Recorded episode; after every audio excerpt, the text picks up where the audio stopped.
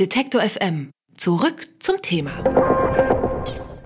Es gibt Leute, die Fremden gegenüber wenig Berührungsängste haben. Das sind dann die vielen Freiwilligen an den Bahnhöfen oder die, die Asylsuchende sogar bei sich zu Hause aufnehmen.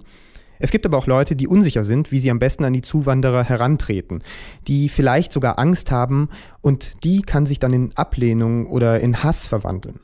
Ulrich Wagner ist Professor für Sozialpsychologie an der Universität Marburg. Mit ihm spreche ich darüber, woher diese Angst und Unsicherheit Fremden gegenüber stammt. Guten Tag, Herr Wagner. Guten Tag.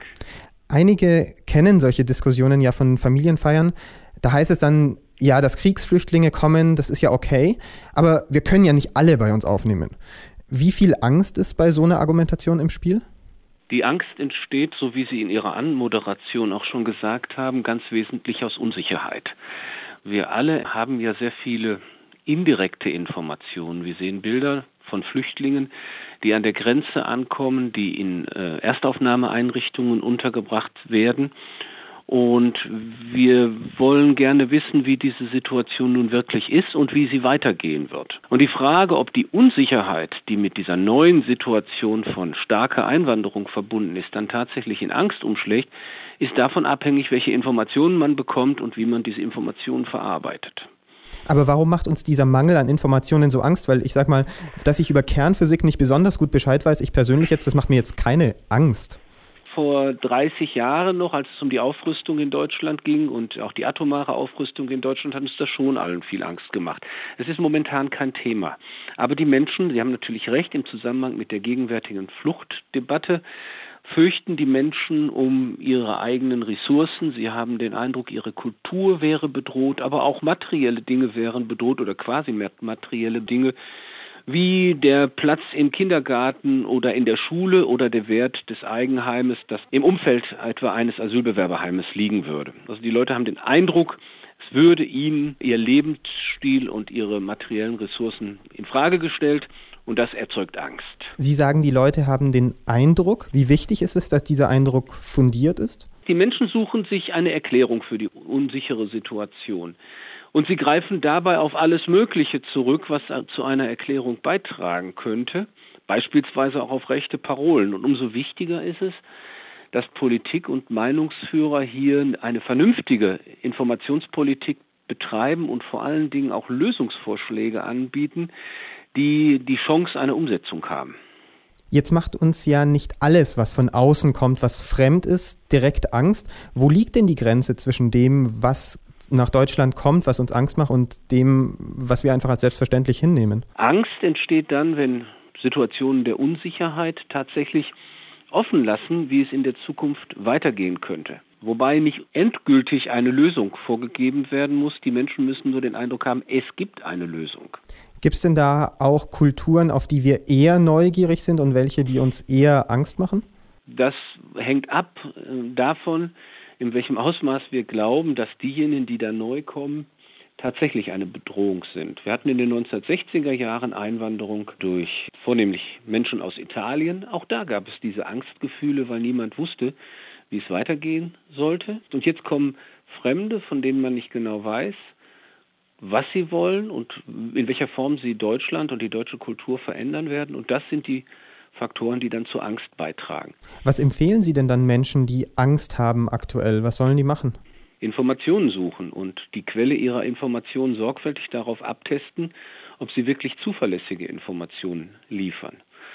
Und an der Stelle würde meine Empfehlung sehr viel stärker noch an die offizielle Politik gehen, dass die Politik aufzeigen muss, dass es Lösungswege gibt, wir schaffen das von Frau Merkel war, als sie es zum ersten Mal gesagt hat, richtig.